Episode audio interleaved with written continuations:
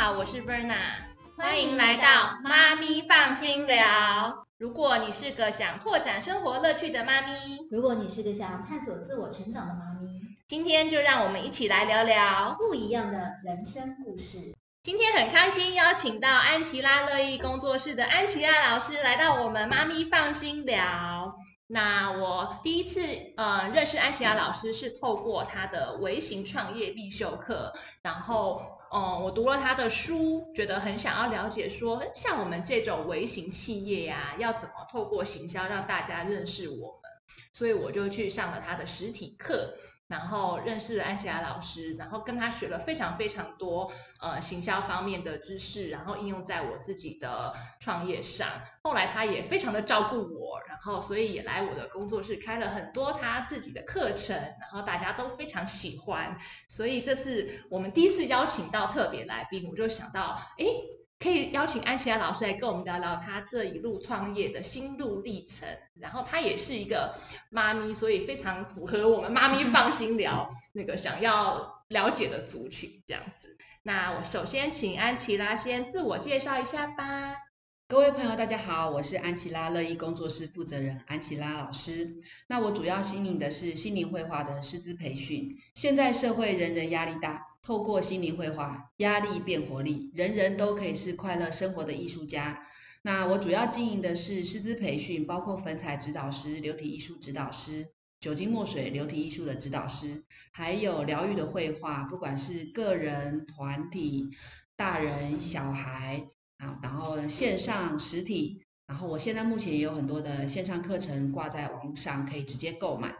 那你想要身心舒畅、人发达、心灵绘画，找安琪拉。哎，安琪拉跟我们聊聊，你当时怎么会走入这个绘画师资这一个呃想法？因为其实文创业很多种选择嘛，绘画师资算是比较独特的这个想法，可以跟大家分享一下吗？嗯。我自己其实，因为我从小的教育养成，其实我我的妈妈是国小老师，然后我自己后来的职业其实也走到国小老师，但我对于就是全方位的人生，其实我有一些自己的想法。我觉得一个人不应该只是女儿，嗯，然后呢变成老婆，然后变成妈妈，那我也想要当别人的朋友，我也想要有自己的生活圈，那我想要自己的成长等等。所以其实在我当国小老师那个阶段。其实我也是舞蹈老师，我也去了解了 New Skin，就是一些美容保养、身体健康各方面的。然后我也很喜欢企业管理相关的东西。所以在我当心灵绘画老师之前的有一长很很长的一段时间，其实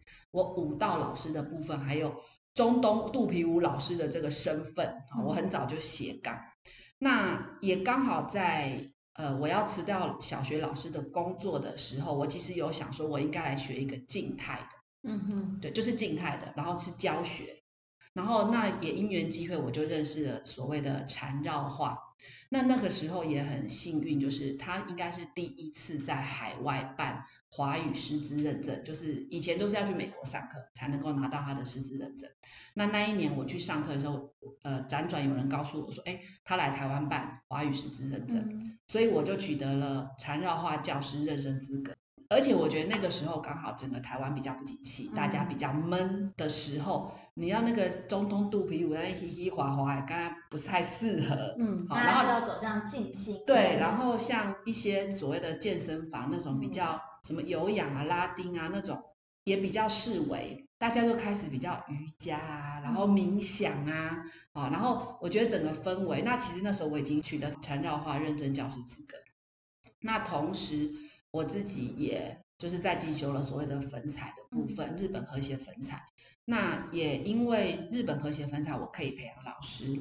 所以我就很快的从比较动态的，比如肚皮舞的表演、肚皮舞的师资，转到心灵绘画相关的领域。不管是一般的学生的体验，或是想要当老师的人，他进入门槛也比较低，因为你舞蹈你要场地很大。缠绕画就一支笔一张纸，对，那粉彩画也很容易取得那些相关的美彩，嗯，对，所以它变成是一个比较对大部分人来说都比较容易上手，进入门槛你那时候怎么会想到，呃，从一个斜杠的概念走到一个正式成立自己的工作室？嗯，因为其实你就算拿了师资认证，你还是可以做斜杠啊，现在还是斜杠，现在还是斜杠，现在还是斜杠，只是这个杠比较大。对对，那为呃怎么会想到要去成立一个工作室？然后我知道你也离开学校的环境了，对吧？对对，就想要当老板。对，就是呃，就台湾就是中小企业老板很多，就是不想要受制于人。嗯，对，那我觉得呃，就是正式成立一个所谓公司或工作室，它是一个很正式的 announce，然后我有一个扛棒。对，嗯那呃，我觉得其实对要创业的人来说，就是因为这个是很正常的，就是说你不确定你付出的，嗯，不管是时间或金钱，或就是你各方各方面，你会很担担心说，哎，那那我回收有没有这样？可是呃，我那时候我计我其实是有计划的，要离开工作，离开传统的产业，然后做自己想做的事情。嗯那我早期的斜杠，比如说呃，就是像 part time 这样，就是以前的那个年代比较像兼职的概念，但是这几年我觉得大家对于斜杠的身份也很能，就是说很认同度很高。那我觉得这个一样也是回到整个社会风气就不景气嘛。对，那如果你有很多不同的才能，然后你可以把它呃透过斜杠的方式，那老实说，在我呃我们受训的这些这些其他老师，我看到很多都还是上班族，嗯。他们其实放不掉原来的东西，嗯。然后又因为你你是一个上班族，你就很难，要不管时间或精神，因为你你也不想被公司发现，你也不能大张旗鼓，嗯，对。那后来我觉得，哎，成立工作室有一个好处，就是我就明，我就是很明白的告诉大家，这就是我的事业，嗯。对，那跟，呃，就是说，哎，这个也做一点，那个也做一点，或者都在兼职，是不一样的。嗯，理解。对对，所以多介绍一下粉彩跟缠绕画吧，就嗯是说，嗯除了师资培训之外，如果我今天并不想当师资，嗯我纯粹只想了解缠绕画啊，或是我只想了解粉彩，对那个对我有什么样的帮助？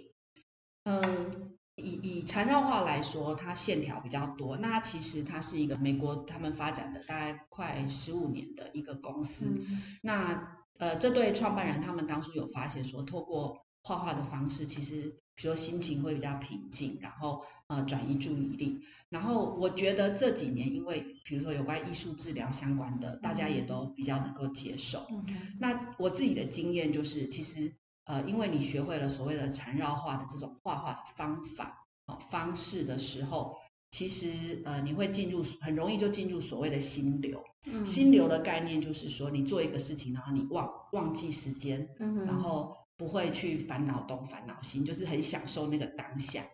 那我自己就是因为我在学缠绕画的时候，其实孩子就会看我在干嘛嘛对。那他说啊，妈妈你教我这个。那后来我发现就是，哎，第一个，我们透过某一些练习的时候，其实比较容易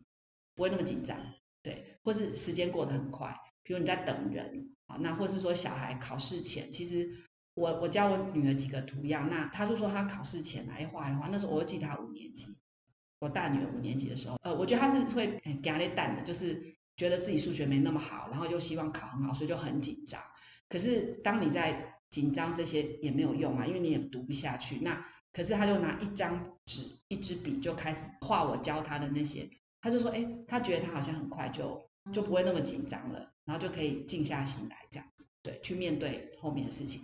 然后包括缠绕画，它有一些概念，因为这个画画是没有橡皮擦，嗯它也不打草稿，嗯所以它其实有很多的人生哲理在里面。比如说，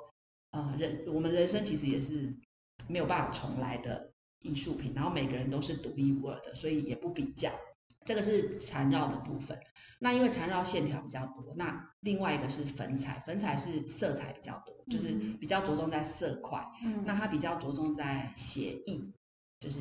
意境啊，就是我现在画的东西是一种意境，是一种感觉。嗯那对于比较呃感性思考的小嗯孩来说，他会觉得哎很好，因为我不用再跟别人交代说我画的是什么，嗯我到底画的这个房子像不像啊什么？哎，其实小朋友也会很有自信。嗯那包括粉彩的部分，因为它是用手指涂抹的比较多，那它跟我们的触觉，还有呃手眼的协调性，还有包括说左右脑的平衡，其实都很有帮助。然后也有的会拿来做就是乐龄的课程，嗯对所以缠绕跟粉彩其实呃它会吸引不太一开始会吸引不太一样的族群，可是很快就是他们会很好奇说，哎，嗯那那这个是什么？哦，这是缠绕，那我可以画这个吗？可以哈。对，那这两个最棒的特色就是它完全不需要任何的美术背景。嗯，对，然后我自己觉得，其实台湾的美感教育就是从，比如我们这个年代的，可能就会被拿来考试或上别的课。那现在的人会比较有观念，就是说，啊，其实艺术啊、美感啊，生活里面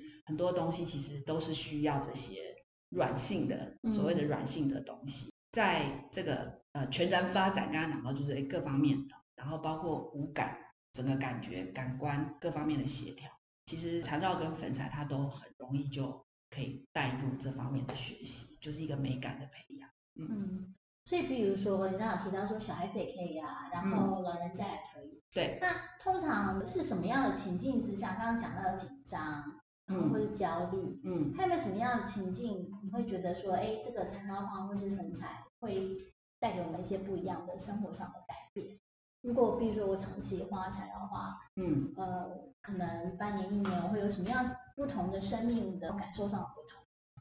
呃，我先讲一个比较，就是因为现在台湾很多走比较比较身心灵领域方面的研究所，他们其实就有已经有呃缠绕画也有人做研究，然后就做论文写论文，然后粉彩也有。嗯那以缠绕画来说，就是其实因为他们都是做所谓的执行研究，就是说，呃，我们就是访问个案，对，那那个他研究结果出来，就是比如说，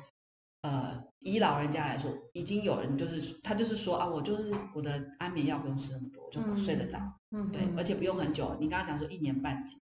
大概不用啊。其实我们自己的学员就是他每个礼拜就来画画聊天，他就开心了。理解。对，然后就有力气回去面对他生活里面的其他的压力。对，然后呃，我觉得像专小朋友的话，其实我觉得一些专注力、还有自信心、嗯，还有创造力，其实都是有帮助的。因为以缠绕画来说，它是没有橡皮擦，所以你你没有什么画错啦，就这样了，那怎么办？那遇到这种情况，你就要去突破它。你就我们会鼓励他，然后会告诉没有没有橡皮擦，嗯那你要怎么办呢？好，那也没有所谓的错误，嗯。你就是在现在这个点把事情发展成你更想要去的方向，就是化成你更想要的样的样子。嗯。那也有可能因为这条路不通，你就必须要换一个方法，换一个想法，也刺激他突破一些固有的嗯。框架。嗯。所以其实，呃，我觉得我们的经验里面，其实不管是小朋友或一般的上班族或一般的朋友，我觉得他们都会觉得很有收获。嗯对，就有有不同的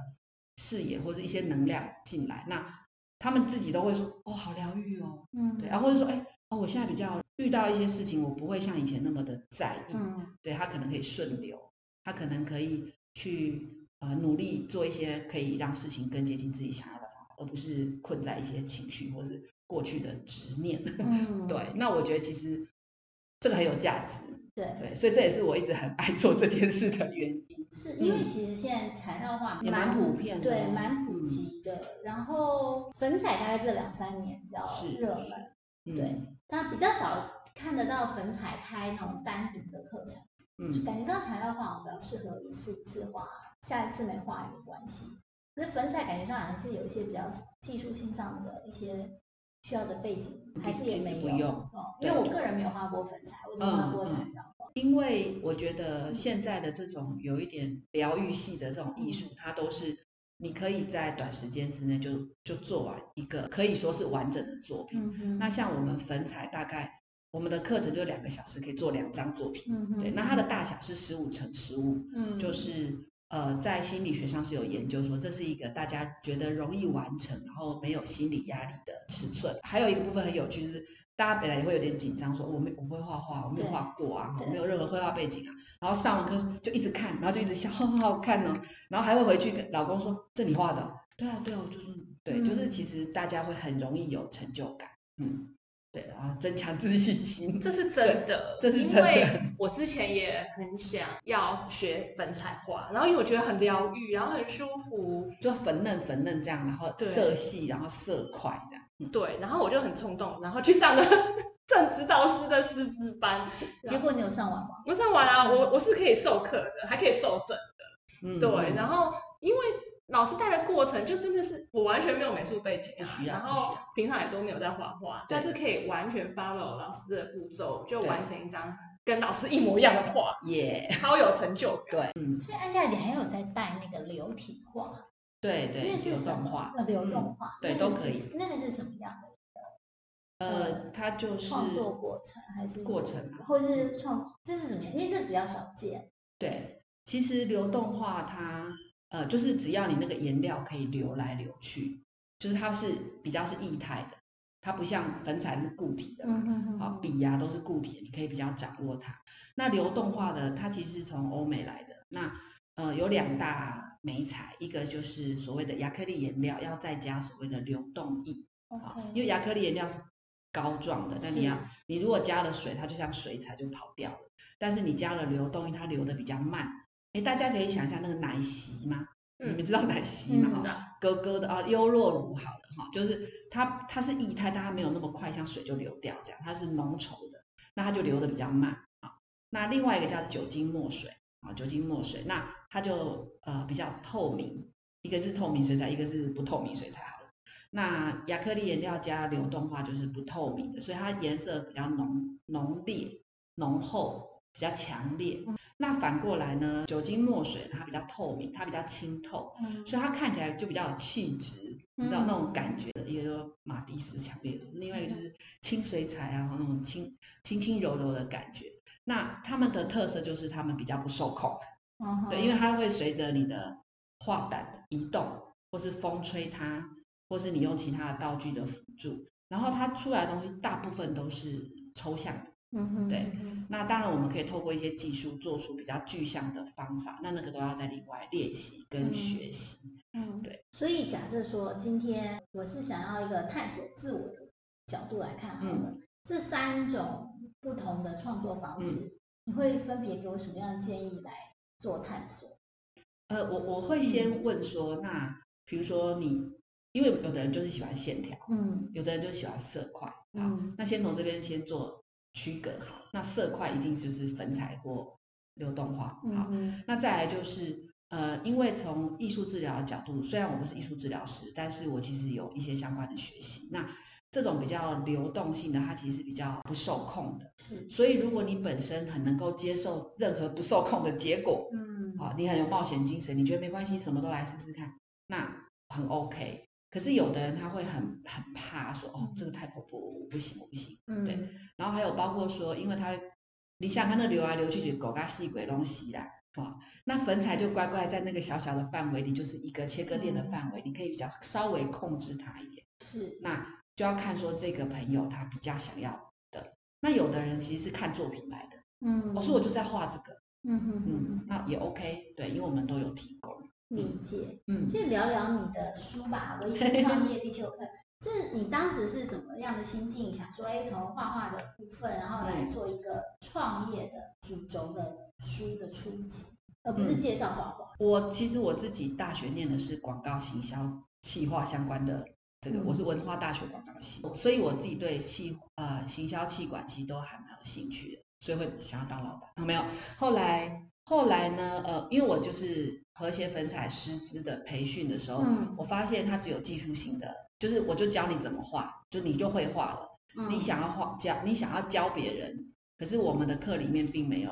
就是当初这个系统它并没有教你怎么招生，怎么课室经营，然后一些教学心理相关的概论也通通没有，色彩学习也都没有。那我那时候其实就帮，我就觉得我的培养出来的老师他们都很棒啊，但他们不会招生啊，是他不他是素人，他也不会经营 FB 啊，嗯那我就要想说，哎，我我们就那个一条龙服务好，要教他怎么开课，怎么跟企业洽谈。那我举例来说，因为大部分人我们都是老实人，人家问什么你就回答什么。嗯老师，老师，你有在开课吗？有。呃，那老师，请问，呃，你的费用怎么算？然后就，要么就不会答，要么就答了一个就是没有得改的答案。对，那我就会说，其实你要先了解对方到底要的是什么。嗯对然后他打来，你就问他说：“哦，那请问你是个人想上课，还是企业，还是你们是什么活动？哈，你先了解一下，然后再来是关于老师的收费。哦，那你们是什么什么公司？哈，那、嗯那请问你们这个是固定，是不是有固定的预算？那你们有没有想过大概预算多少？那我们的方式什么？就是你要用沟通一来一往的方式，而不是只是给他一个答案。嗯哼对，那再来，比如说学生要约上课，哦那老师，老师，我想要上课。那你如果你就告诉他说，哦，你可以什么时间什么时间？问题是万一都不是他的选项，嗯所以你要问他说，你方便的是平日还是假日？你方便的是早上还是晚上？你要给他嗯选择题，类似这种。对，那我觉得大家其实没有经过专业的学习，其实你并不知道，其实可以这样回答嗯问题。嗯对，用问题回答问题。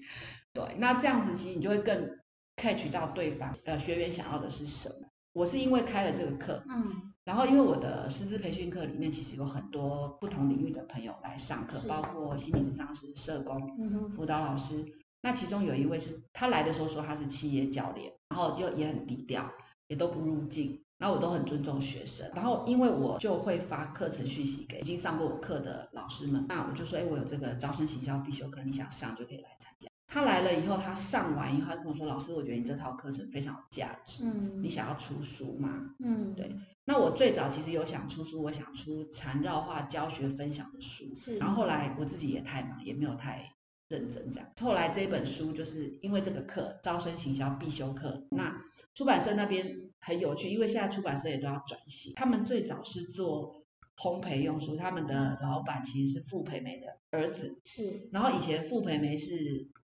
煮饭料理的节目，然后他们觉得做节目也很好，但他们想要做成食谱，嗯。那那时候没有一家出版社觉得食谱可以卖，所以就没有人要做，他们就自己做，自己做出版社。然后这样一路就他们从食谱，然后后来也开始做各种手作，也有身心灵老师、排卡老师的书，所以应该说这个出版社他们认识很多老师，他们发现很多老师的困境，就是这些独立讲师、这些身心灵老师、手作老师，他们其实有技术，嗯但是他不会卖，他不会卖自己的品牌，他不不知道怎么招生，不知道怎么接课程，对，所以还蛮妙。最后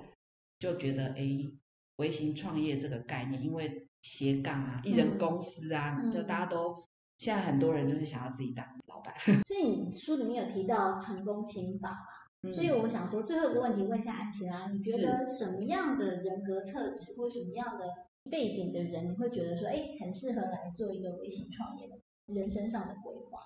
嗯，我觉得哦，其实比如说有企图心啊，不满足于只有现在这样，就是你本来就是很想当老板的人，就是你有理想，嗯但是你要能够跟整个社会环境或是脉动去结合，然后又能够很理性的有一些数字相关的东西的背景。哦，因为我都会看那个一些成功人士的书，什么有钱人跟你想的不一样啊，或什么成功，对对那些，那我就会觉得说，哎，其实想要创业的人，或是想要有自己事业的人，你可以去看说你到底你在意的点是什么，因为其实有时候不是钱不钱，主要不是这个赚多少钱，而是你这个是不是你很想要创造的价值。嗯，对那我的书前面其实有一个类似检核表，就是哎，你比如你适不适合创业，或者你手边的资源嗯足不足够你支撑你开始往前走。我觉得华人也很爱创业，嗯华人就是哎会想要比如自己做个小生意呀、啊，加盟个店啊什么的，这个就是你可以自己掌握的嗯很多事情。那任何行业都有酸甜苦辣，有不为人知的辛苦，但是也有你很在意、很想要的东西。嗯嗯，我想就像安琪拉刚刚提到的，其实是你想要创造什么样的价值。对，那有一些人的价值可能可以在一些企业里面获得媒合，或者嗯老板的支持，有对，另外的资源。嗯但是很多人可能自己有自己独特的梦想啊，或者有一些不同的理念，他可以透过微型创业这样的一个课程，或者是这样的一本这个书的引导呢，可以去帮自己做更多的探索。那安琪拉，我想请问你的是啊，就是，呃，我知道很多妈妈，她们其实在呃生了小孩之后，嗯都很想呃创造自己的一个事业，嗯然后不想要说，哎，我只是做一个家庭主妇，然后嗯当小孩大的时候，我就失去了人生的目的。对，那我想要问的是说，如果对于这样的妈妈，他们不知道该怎么开始的话，你会怎么建议他们呢？嗯，好。首先呢，就是你已经很清楚说你想要做一点什么，到底是什么呢？哈，那我会建议大家先从你有兴趣的开始，不是容易的哦，是你有兴趣的，因为兴趣可以支持你走的比较有力量，比较长远。那假设你你有 A、B、C、D 四个选项，那你就先看出这四个，你觉得是你有兴趣、你喜欢的。我要一直强调，是你有兴趣、你喜欢的。然后呢，你再进去，比如说，假设你觉得，哎，我好像还蛮喜欢做一些无为不为哈，手作啊，或是说好像对一些美的东西有一些感觉哈，好，那你就走，先选这一类。但是你进去手作啊，美术有很多哎，有比如布雕花也可以算啊，香氛蜡烛也可以算啊，画画什么都可以，然后什么羊毛毡也都可以哦。但是就这么多种，那你再挑，在从这些里面再看一个，你觉得哎，你好像真的很喜欢，然后你要上去查一下取得师资的方法啊，哈，或是说，呃，他的那个营，他的所谓的商业模式是是，哎，大概可以收多少钱？材料贵不贵啊？哦，等等，那这个当然就可以评估你自己的状况，对，因为有的证书是要去国外拿的，那这个你都要想清楚。然后好，然后这个你开始找到你比较可能的之后。就是时间的规划，因为你知道你的你的时间可能就是家里的事情啊、老公啊、小孩，那他就已经把你固定的时间已经被用掉了。我最常讲的就是就是你的价值观的排序，就是假如你今天有一个一个杯子啊，那你要把所有的石头都放进去，你要先放最大的石头，因为它是最重要的，就是你的老公、小孩、你的家庭、你的父母啊什么各方面。好，那这个是大石头，那接下来呢是放中石头。啊，那可能是你想要学的东西啊，你想要培养的兴趣好。那小石头一些琐事不重要的事啊，还有包括一些沙子有没有啊？更小的，所以这是价值观的排序，要看你个人。再来，我刚刚有举例啊，比如说，嗯，如果小朋友你六点半要弄他上学，那你就要五点二十起来，因为你五点二十到六点二十一个小时就是你的，你就是加值你自己，增强你的能力。学习你的东西，做你要做的事情。中间如果午休，你也可以去跟朋友谈事情，也很好。睡觉前，对小孩睡觉了以后，就是你自己的时间。所以其实是有需要有一点点牺牲，但是你是去换你更想要的事情，那就是你想要创造的东西。所以我们刚刚听艾雪拉讲，就是第一个你要先找到有兴趣的事情，嗯，然后呢，你要把自己生活的优先顺序写下来，写下来，对。然后时间是用挤的，对，时间跟什么一样，挤一挤就有了。没错。然后如果说你对于微型创业有更深入的兴趣，想要了解更多的话，那欢迎大家去博客来搜寻微型创业必修课。然后我这本书其实是工具书，所以请你一边做要拿，一边看要拿出一支笔啊，在旁边用铅笔写。那最前面其实有一个所谓的创业自评表，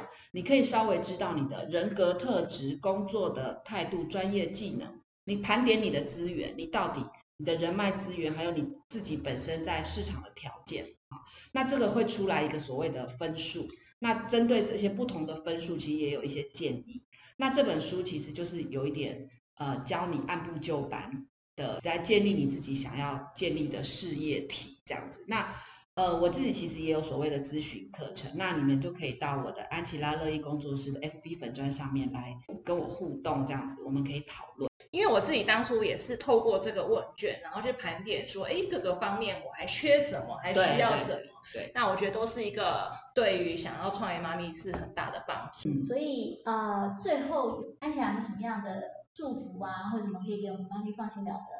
听众们？因为我自己也是一个很想要自。就是我想要当好妈咪，我也想要当好我自己，嗯，对，所以我觉得其实这个平衡就应该是说甘愿做欢喜受。那很多事情其实就是你你自己要能够掌握到那个平衡，那你就会过得很比较自在跟开心，对，然后也不要太勉强自己，因为我们可能还有媳妇角色嘛。那但是呃，我觉得